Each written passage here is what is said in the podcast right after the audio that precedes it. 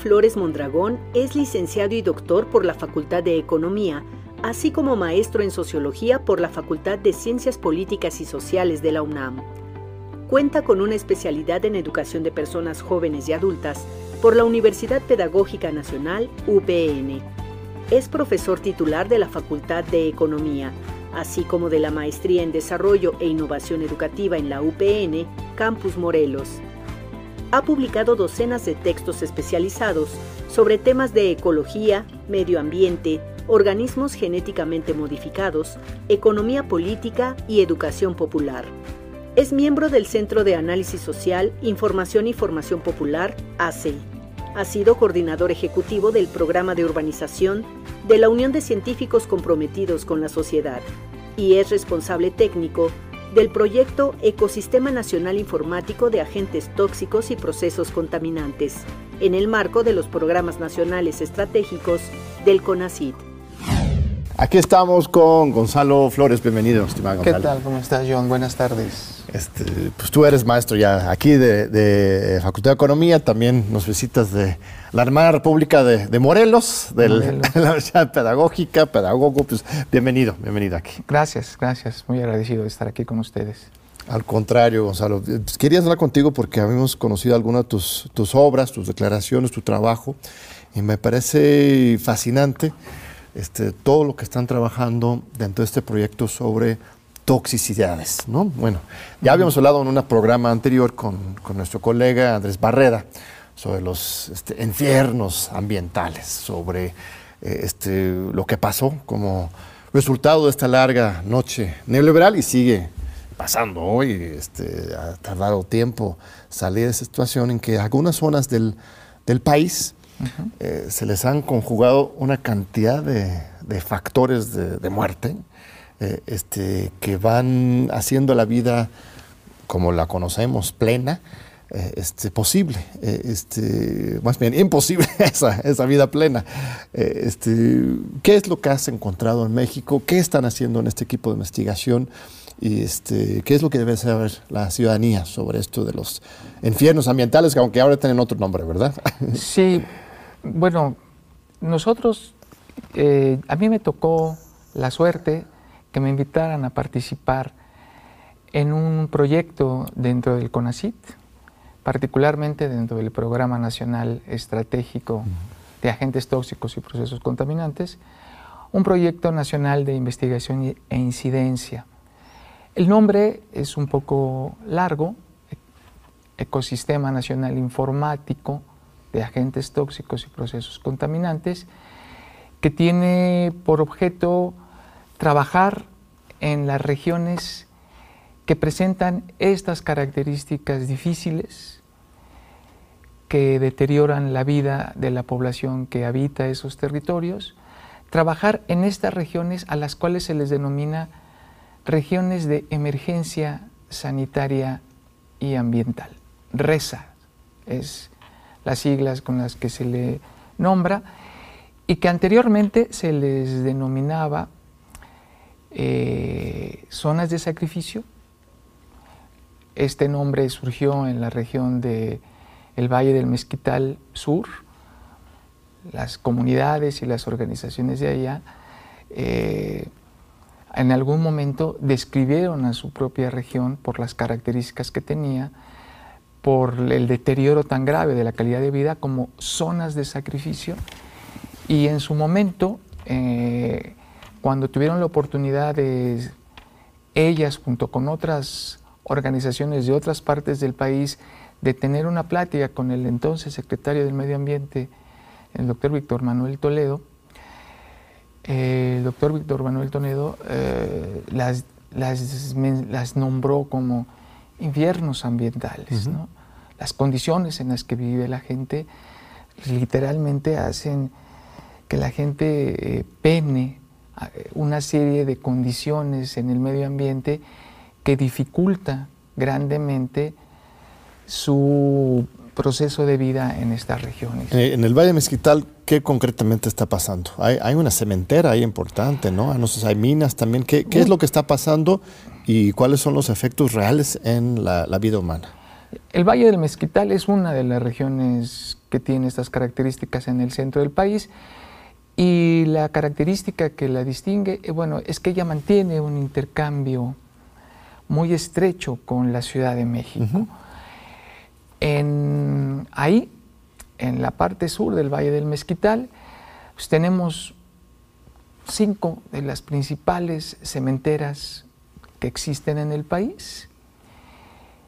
Y en esta región se produce aproximadamente el 40% del cemento nacional. Podemos mm. decir que el cemento que ha permitido la urbanización de la Ciudad de México ha salido de esta región del país, del estado, del estado de Hidalgo, en la parte sur del valle. Y esto genera contaminación de aire, de suelo, de agua, de todo, supongo. Y sí, y además, bueno, es que para, producir el cemento, en primer lugar, tú necesitas una materia prima, que es la piedra caliza, que en esa región abunda. Bueno, pues hay que extraerla, entonces tienes que devastar los cerros, tienes que modificar el, el paisaje, pero no solo modificas el paisaje, modificas otra serie de condiciones ambientales, alteras el clima, alteras los vientos, el régimen de lluvia por la captación de agua. Y tenemos una serie de complicaciones atmosféricas en primer lugar,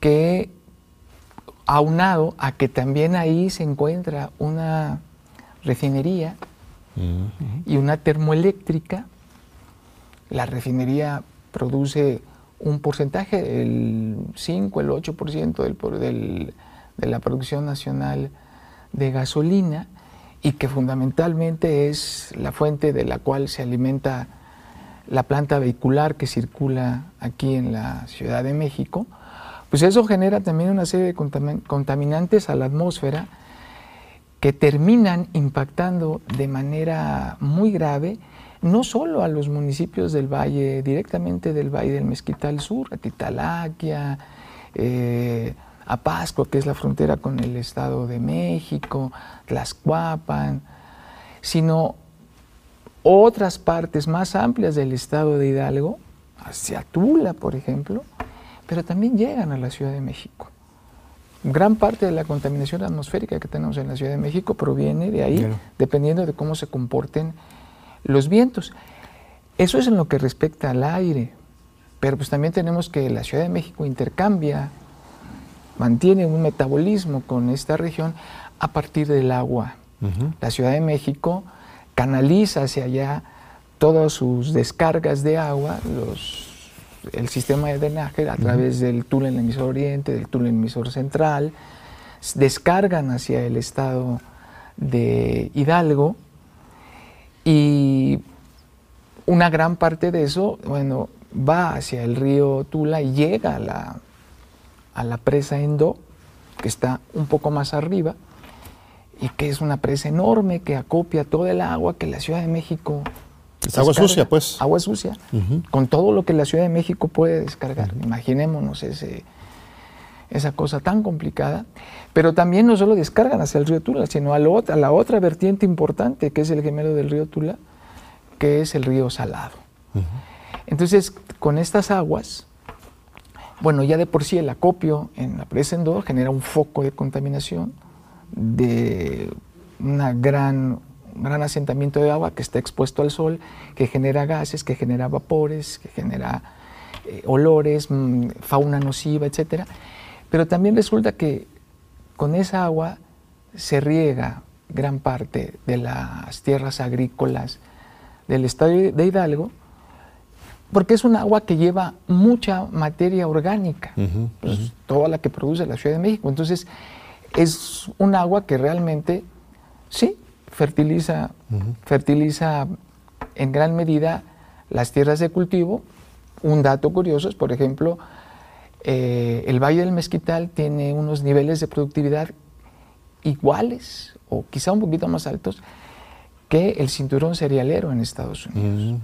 El único detalle, bueno, es que pues el agua no solo lleva, no solo lleva esta riqueza de materia orgánica, sino que lleva otra cantidad de sustancias, metales pesados, eh, lodos tóxicos, o sea, que ya en realidad no generan un impacto positivo en la productividad del suelo, sino efectos de contaminación que quedan en el, que quedan en el suelo y en los cultivos. El mismo cultivo, terminamos comiéndolo de regreso. ¿Cuáles son? la lechuga, las frutas? son muchas verduras, vegetales, legumbres, eh, calabazas, eh, brócoli, apios, nopales, o sea, una gran cantidad de alimentos que nosotros encontramos aquí en la central de abastos, zanahorias, que pues nos son eh, regresados de vuelta con toda esa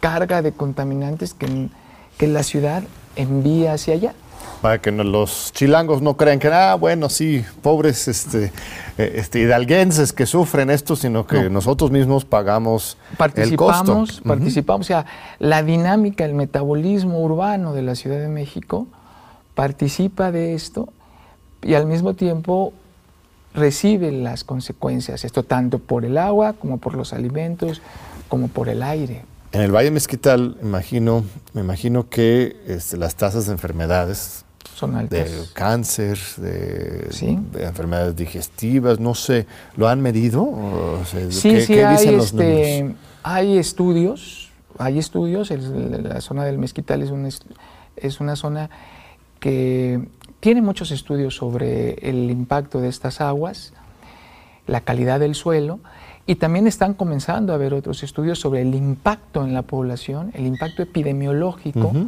que está teniendo y la aparición de una serie de enfermedades que conjuntan tanto enfermedades, eh, vamos a decirlo así, de un periodo anterior, que son enfermedades infectocontagiosas, transmisibles, infecciones gastrointestinales, tuberculosis, etcétera, etcétera, como enfermedades crónico-degenerativas que no son transmisibles. Entonces aquí tenemos, por ejemplo, en primer lugar la diabetes, la diabetes mellitus, tenemos el eh, síndrome metabólico, tenemos también casos de cáncer, tumores, gran cantidad de, tumores, enfermedades este, pulmonares del sistema respiratorio de muy amplia índole, por la calidad del aire que se respira y también algunas otras eh, de más reciente aparición que aunque no son todavía masivamente dominantes, pero que el incremento que van presentando preocupa, preocupa ya a las autoridades y a los especialistas. Estamos, por ejemplo, hablando de eh, insuficiencia renal crónica, leucemia linfoblástica aguda, malformaciones o también lo que se denomina ahora como enfermedades raras, ¿no?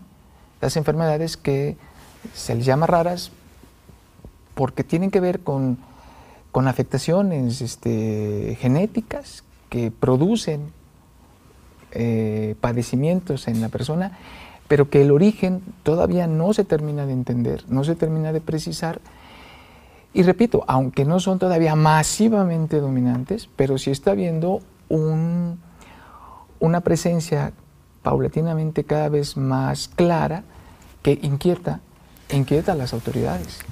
El Valle de Mezquital es una zona indígena, además. Sí, claro, ¿cómo no? Entonces también tenemos una especie de, de ataque civilizatorio o anticivilizatorio en contra de este, todo un pueblo por otro modelo de existencia, ¿no? Es, incluso se podría caracterizar esto como, pues, eh, racismo ambiental o, bueno, ahí hay unas escuelas de pensamiento que hablan de eso, ¿no? De que justamente las zonas donde se escogen mandar los desechos o poner a las industrias más contaminantes suelen ser por coincidencia, ¿verdad? Las zonas este, más vulnerables, con las comunidades más vulnerables. En los Estados Unidos, las zonas de los afroamericanos en las grandes ciudades, ¿no? Ponen los incineradores de, basura, ¿no? Cerca de sus comunidades. Y aquí, este, no creo que sea coincidencia, de hecho, de que estamos descargando tanta suciedad industrial y y urbana en esa zona, ¿verdad? Sí, mira, ahí lo que sucede es que el problema no, el problema de las descargas que hace la Ciudad de México hacia esta parte, hacia el norte, eh, no es reciente, no comenzó en realidad siquiera en este siglo o, en el siglo pasado. Es un problema muy viejo que proviene pues desde la época del porfiriato. Eh, fue Porfirio Díaz el que comenzó los trabajos para realmente formalizar, crear toda la infraestructura para que la Ciudad de México tuviera que descargar hacia allá, porque es muy importante saber que a partir de la fundación de, la Ciudad de México, una vez que, que, es derrotada la resistencia mexica y cae la ciudad de Tenochtitlán, pues todos los años de colonia, 300 pues, años de colonia aproximadamente, la Ciudad de México la mayor parte la vivió con el problema de las inundaciones. La Ciudad de México tenía grandes problemas de inundaciones, pues había roto la infraestructura hidráulica que se había construido eh, por la sociedad prehispánica, y este problema recurrente encontró una solución, entre comillas, estableciendo que la Ciudad de México descargara, no solo desecara los lagos, sino que también descargara eh, la cantidad de agua que su metabolismo desechaba hacia esta, hacia esta región. Una región que por las condiciones geográficas, por sus condiciones geográficas, permitía que fuera más fácil eh, llevar el agua hacia allá que llevarla a otras partes llevarlas a otras partes de, que rodean a la Ciudad de México. No sé, por ejemplo, hacia el sur, pues tú tienes el corredor del Chichinauti, entonces hacia, hacia el oriente de la Ciudad de México, bueno, pues está los volcanes, está el Tlaloc, está eh, la, Mujer Dormida, está el Popo, y también del lado de, hacia el poniente de la ciudad, del lado que colinda con la zona de Toluca y Lerma, pues también está hay una sierra. Entonces era más complicado descargar cualquiera de estos tres puntos que descargar hacia allá.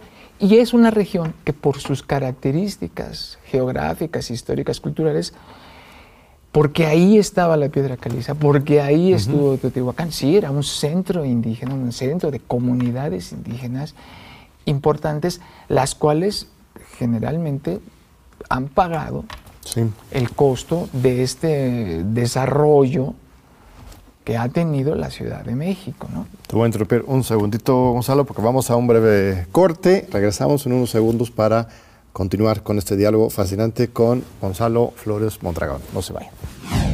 Aquí seguimos con el doctor Gonzalo Flores. Muchas gracias, Gonzalo. Gracias a nuestro público.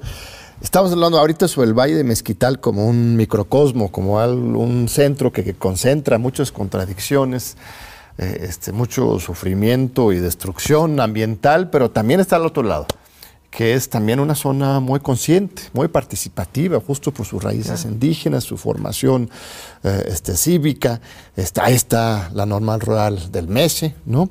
este, eh, conozco bien a Izmiquilpan, a San Salvador, esa zona.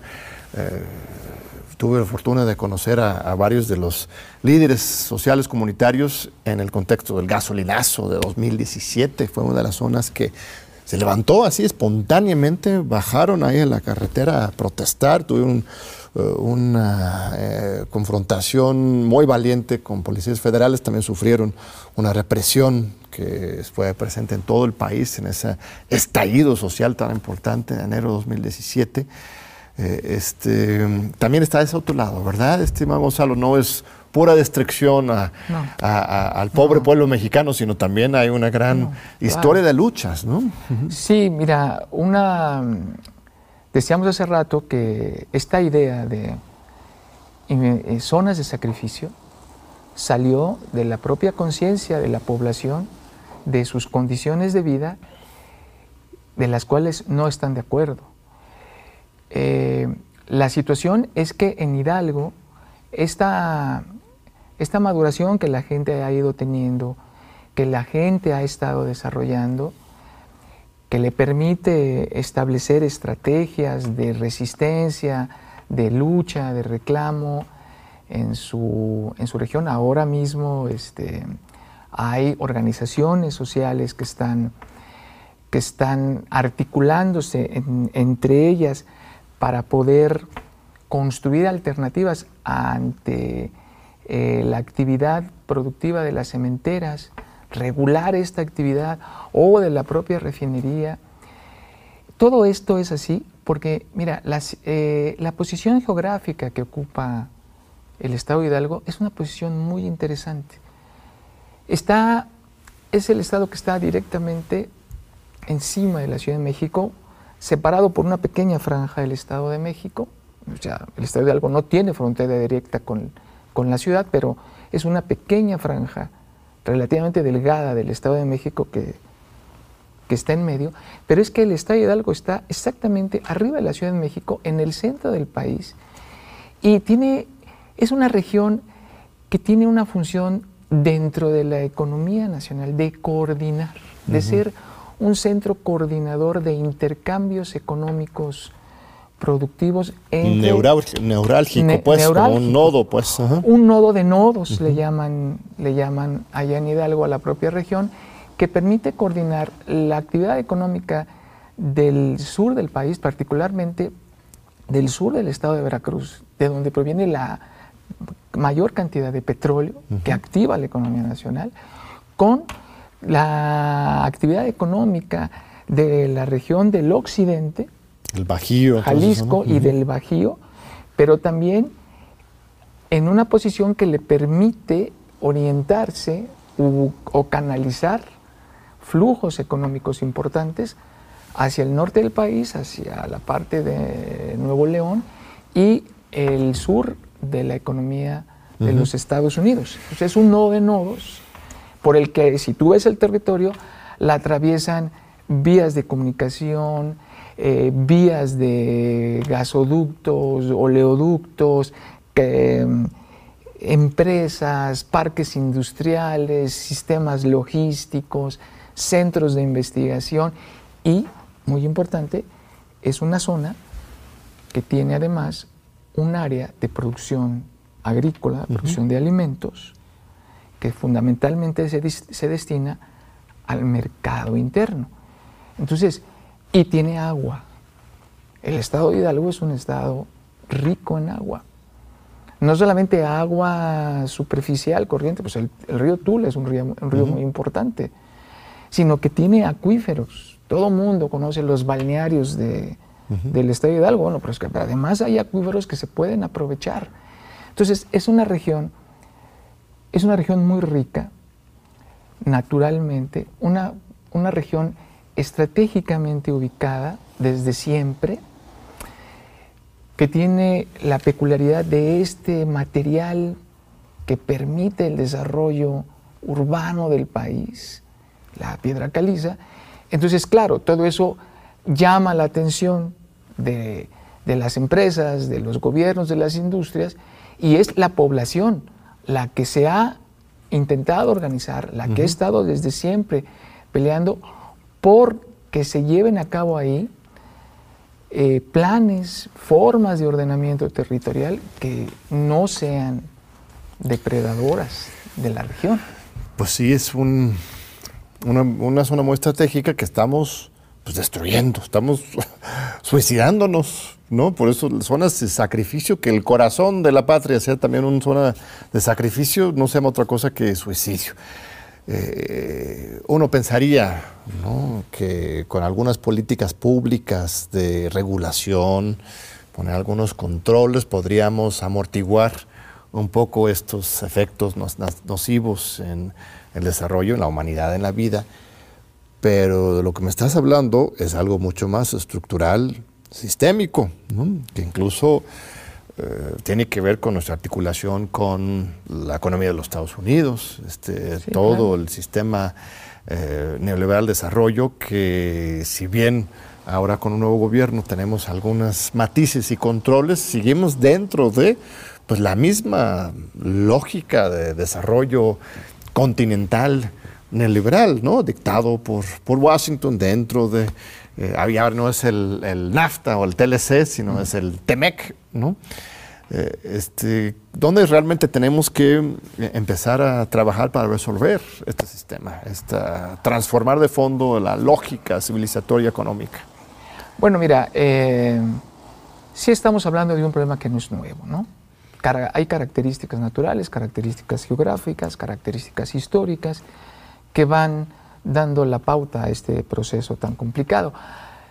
pero mira, en realidad en este momento nos encontramos en la posibilidad de que si bien las condiciones siguen siendo particularmente difíciles, hay posibilidad de comenzar a construir condiciones para ir propiciando cambios, cambios importantes. En primer lugar, en la relación con Estados Unidos, el gobierno actual ha estado insistiendo mucho en eso, en una nueva, en una nueva relación con, con nuestro vecino del norte, que no solamente es importante para México, y que no solamente es una petición que hace México, es, una petición y es una necesidad sí de México, pero que en realidad se, alinea con todos los cambios que está la, en la economía internacional, la necesidad que tiene, que tiene la propia región de América Latina, los cambios que están habiendo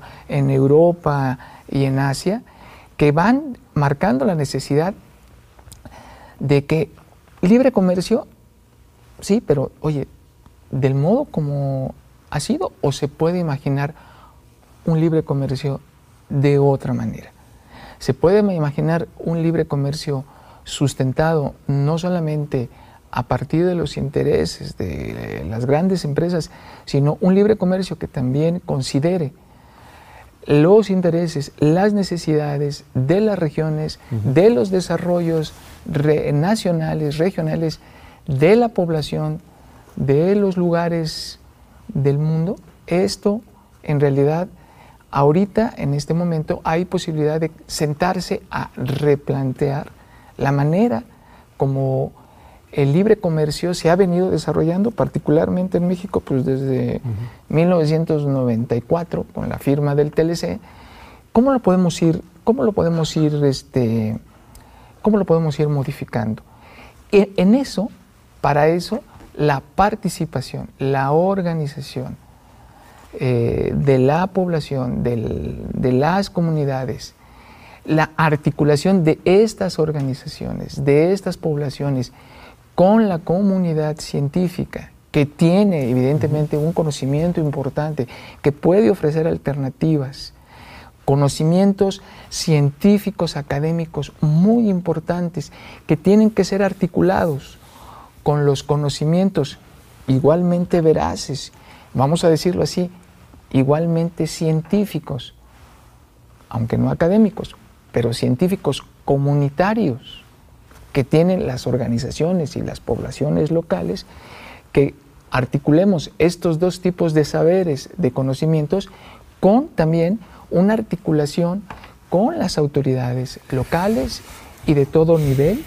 El problema es que, no, por supuesto que eso es la solución, eh, desde abajo, desde los pueblos, desde las comunidades, a partir de una regulación, no regulación, esa es una palabra como igual muy tecnocrática, pero un control social sobre este eh, monstruo que nos está destruyendo la vida. Eh, este, el problema es que en contexto geopolítico estamos mal, porque si por un lado tenemos un nuevo gobierno que salía con América Latina, defiende la soberanía del país, por supuesto, pero por otro lado, los Estados Unidos en su guerra eh, militar, ya, con Rusia y el Oriente, pero también eh, la nueva guerra fría económica con China, está cada vez más desesperado, se está colapsándose su, su hegemonía mundial, y entonces está más que nunca necesitado de aliados estratégicos como los de México, que si logramos apalancar esa necesidad de ellos, qué bien, pero ellos no conocen amigos, ¿no? El tío no tiene amigos, sino intereses. Entonces, ellos consideran a México parte de su este, masa territorial, Hay muchos documentos que la misma Secretaría de Estado, la CIA, que han escrito, que se han hecho públicos, que ellos consideran México parte de, su región de seguridad frente a estos adversarios. Entonces, eh, este, yo siento que tendría que ser pues, una organización continental, realmente. O sea, las comunidades de Hidalgo junto con los de Detroit y de Los Ángeles. Ah, es ahí donde vamos a poder realmente articular una resistencia ¿no? continental. Mira, por ejemplo, de esto que dices es, es muy importante, es muy interesante por lo siguiente. Ahorita, hace un momento dijiste, no usemos la palabra regulación porque suena muy, muy técnica. Sí, claro, pero mira, el asunto no es hablar de una regulación, sino hablar de algo de lo que, por ejemplo, en pedagogía, muy interesante, de la autorregulación. Es que tenemos que desarrollar las capacidades de autorregulación. En ese sentido, la, para México, eh, una capacidad de autorregulación que atravesaría, por ejemplo, por el problema de que en materia, estábamos hablando del Valle del Mezquital y de la producción agrícola de alimentos, diríamos, bueno, una autorregulación que significaría eh, autosuficiencia alimentaria, seguridad alimentaria, pero no solo, sino también soberanía, soberanía alimentaria. Todo esto nos llevaría a tener, implicaría la, la posibilidad de que nosotros pudiéramos decidir sobre el territorio que habitamos. Y justamente para decidir sobre el territorio que habitamos, hay la necesidad de que se pongan, se nos pongamos de acuerdo. Eh, comunidades locales, organizaciones sociales, comunidades científicas y comunidades locales eh, sociales no me refiero solo a las rurales, también me refiero a las comunidades urbanas, comunidad científica, eh, autoridades de gobierno y también el otro, el otro sujeto participante que son las empresas. Tendríamos que en realidad construir, construir mecanismos de articulación para poder eh, establecer todo un, a mí tampoco me gusta la palabra, pero bueno, un dispositivo mediante el cual nosotros podamos ir construyendo estrategias, eh, propuestas, que eso es lo que la actual eh, administración del CONACID a través de los programas nacionales estratégicos está impulsando. Esta, esta idea de ya no solo apoyar la investigación, muy importante, la investigación, el CONACYT siempre ha apoyado la investigación, sí, pero también ahora apoyar la incidencia, la incidencia social. Y esto de la incidencia, en CONACYT se llama, se denomina así incidencia, es un fenómeno que no solamente está ocurriendo en México, no solamente está ocurriendo dentro de CONACYT, no solamente ocurre a propósito de la economía, está ocurriendo en otras partes del mundo, en América Latina, en el Caribe, en Europa, que tiene que ver con, eh, con una nueva vertiente de cómo están queriendo desarrollarse los movimientos sociales, que en el caso, por ejemplo, de la pedagogía, ha estado muy, eh, muy tematizada, muy observada, le llaman intervención. Es que es un problema de intervención, no intervencionismo, intervención. O sea, que la gente tiene que participar, la gente tiene, tiene una voz, no solamente tiene derecho, la gente tiene voz y tiene capacidad de acción y tiene conocimiento y tiene saber.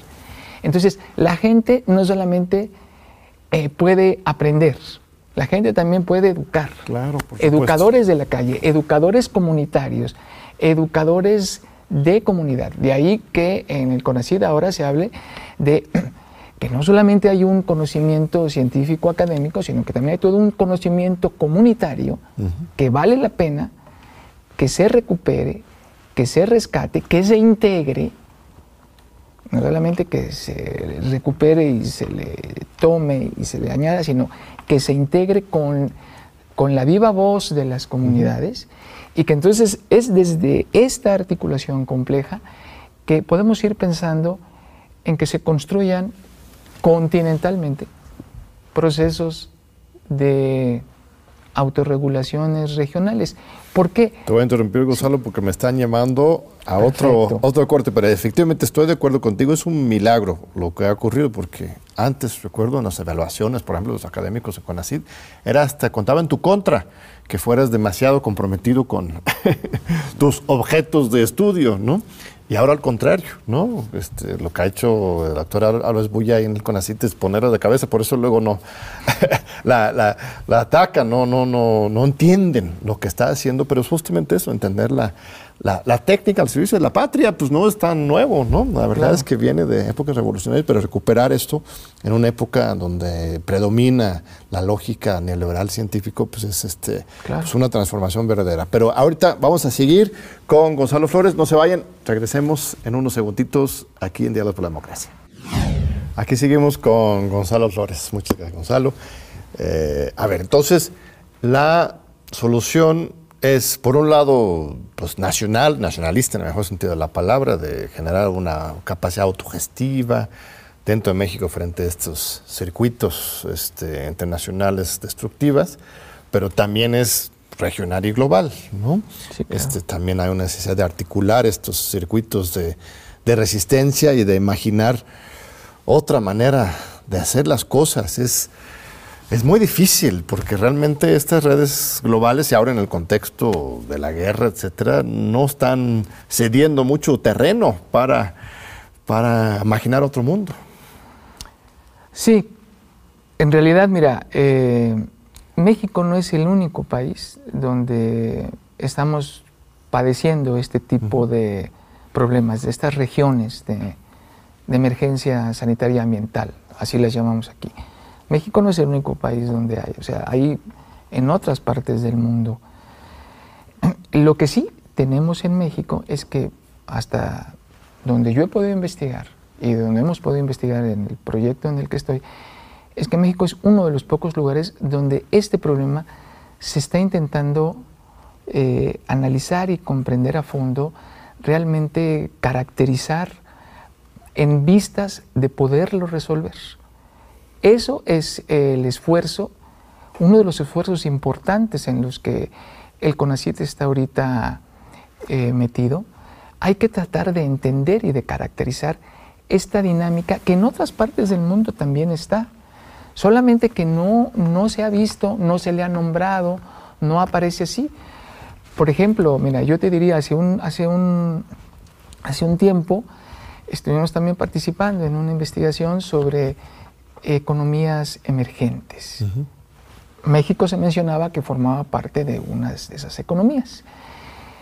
Y junto con otros muchos países de muchas partes, de muchos continentes, estaba habiendo una situación de que nuevas economías aparecían como destacadas en, el, en, el, contexto internacional. Milagrosamente, ¿no? Supuestamente. Y esas economías funcionaban, vamos a decirlo así, perdona el ejemplo que te voy a poner, eran como las poleas a partir de las cuales se establecían los mecanismos que activaban a toda la maquinaria de la economía mundial en un momento en el que las grandes economías tradicionales estaban, estaban teniendo problemas para dinamizar. ¿no? Desde de repente aparecían estas nuevas economías que funcionaban como motores alternativos y que echaban a andar toda la maquinaria se les llamó economías emergentes. La literatura así las refiere. Sí, pero mira, en gran, en gran número de estas, economías eh, no, se no se había visibilizado los costos que había detrás de esta emergencia. ¿no?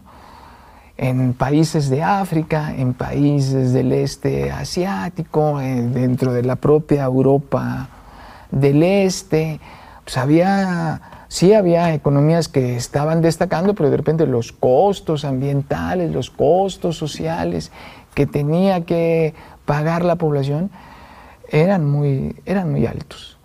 Entonces, esto está, está sucediendo en todas partes del mundo, no solamente en México. Este es un, esta es una situación, vamos a decirlo así, que estamos viviendo a principios del siglo, del siglo XXI y que entonces tenemos el desafío de tener que encarar, tener que entender para tomar una postura. En eso es en lo que fundamentalmente se está trabajando ahorita. Eh, en, el, gobierno actual están intentando sacar adelante iniciativas como este, particularmente dentro, de, repito, del CONACIT. Este es el objetivo por el cual se forman los programas nacionales estratégicos con el conjunto de proyectos particulares que tienen como objetivo vincular investigación e incidencia, construir esta articulación. Y el Valle del Mezquital es una de estas regiones particulares, chiquitas, comparada con el contexto internacional, es una región micro junto con otras del país. ¿Cuántas otras regiones similares has ubicado en el país? Nosotros eh, estamos trabajando ahorita en siete regiones del centro del país. Eh, podemos decir desde el estado de Jalisco hasta el sur del estado de Veracruz. Hay siete regiones en las que estamos trabajando. No son, en realidad, no son las únicas en las que hemos observado que hay eh, estas problemáticas o estas dinámicas eh, complicadas y perniciosas de la calidad de vida. Hay otras más, pero eh, estamos comenzando con estas siete en el ánimo de ir entendiendo, ir desarrollando, ir profundizando, ensayando mecanismos de articulación para luego ir reproduciendo estas alternativas tecnológicas, comunitarias, eh, de gobierno, eh, económicas, irlas reproduciendo a otras partes del país. En esto es muy importante, la, hemos tenido eh, de manera muy importante, no solamente es el CONACID, hay que decirlo, la participación de la Secretaría de Salud. ¿no? Pues de emergencia sanitaria, tiene que estar la Secretaría de Salud. Y ambientales también, la Secretaría del Medio Ambiente, han estado participando eh, de manera importante dentro de estos esfuerzos junto con el CONACID.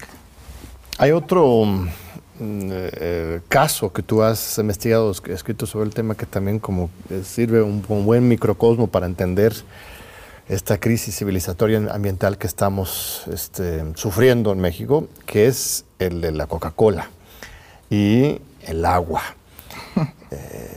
México, entiendo, es uno de los países que más consume Coca-Cola. Uno de los motivos que compramos tanta Coca-Cola es porque nos falta acceso a agua este, limpia en muchas partes del país.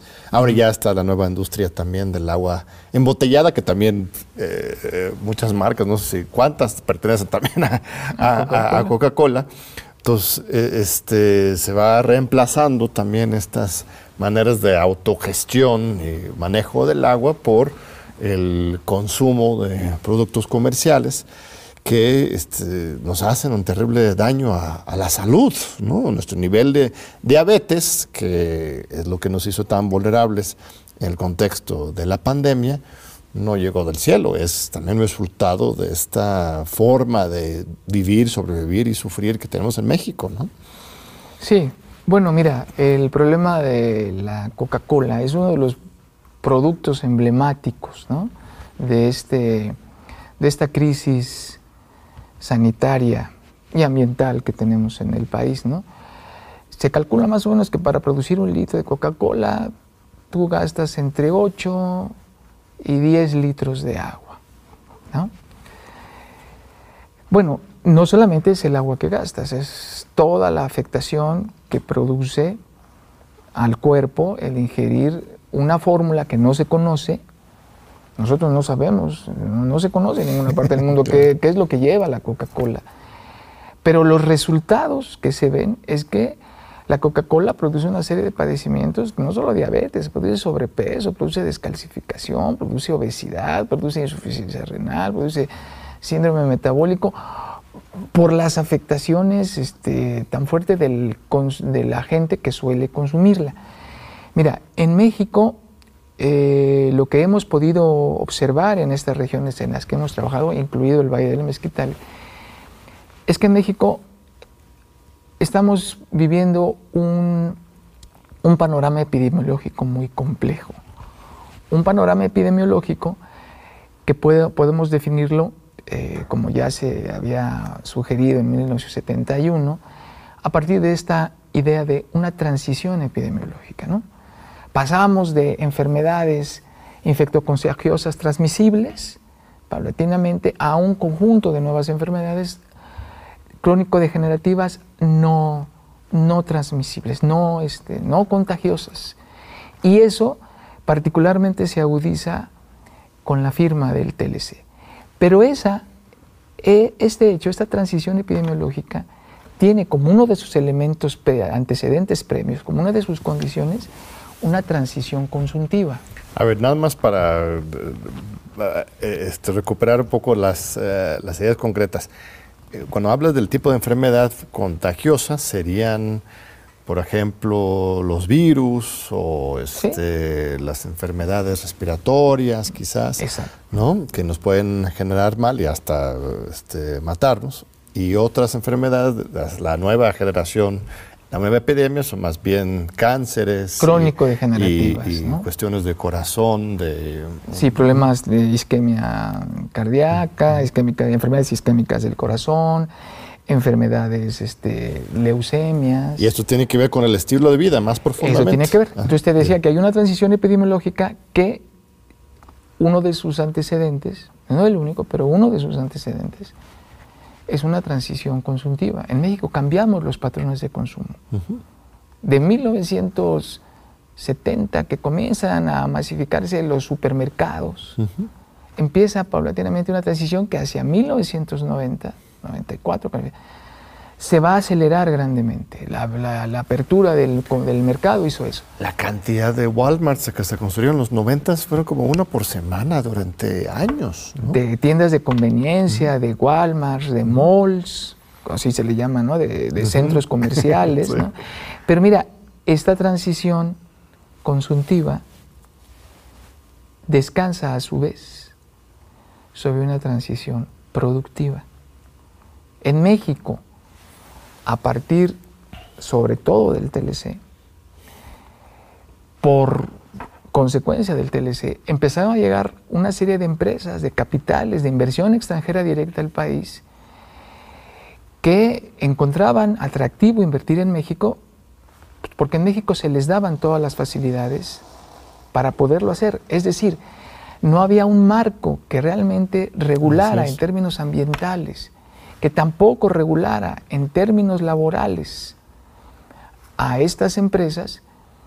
Y entonces esas empresas llegaron con una serie de procesos de producción que realmente devastaban el territorio, saqueaban las materias primas, descargaban una serie de residuos tóxicos, de desperdicios, que producían con una serie de insumos que en otros países estaban prohibidos, que entonces Curiosamente, como acaba de salir en el estudio de la doctora Alicia Galvez, mira, curiosamente, en la comida mexicana comienza a ser una comida muy laureada, muy reconocida a nivel internacional, de gran renombre, de gran prestigio, pero al mismo tiempo que la comida mexicana es así, en México la población es la principal consumidora de alimentos chatarra de América Latina y del mundo. Porque esta población mexicana cada vez se encuentra más difícil poder consumir, encontrar los ingredientes y llevar una dieta de acuerdo a la comida mexicana, que es fundamentalmente una comida basada en la milpa.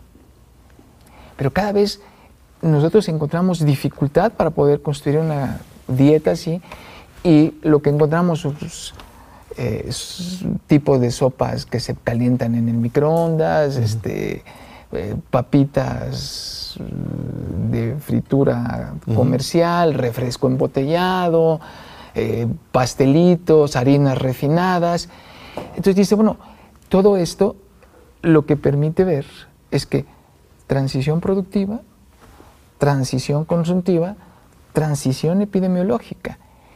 En esto, la Coca-Cola es un ejemplo particular porque tú tienes un producto que enferma, un producto que curiosamente, mira, la Coca-Cola no hidrata. Uno la toma porque tiene sed, ¿verdad? La Coca-Cola no hidrata. Pero la Coca-Cola es un, es un producto que tú lo consumes por aceptación, por moda, forma parte de tu consumo cotidiano. Pero al mismo tiempo es un producto que para fabricarlo implica un gran desperdicio, ¿no?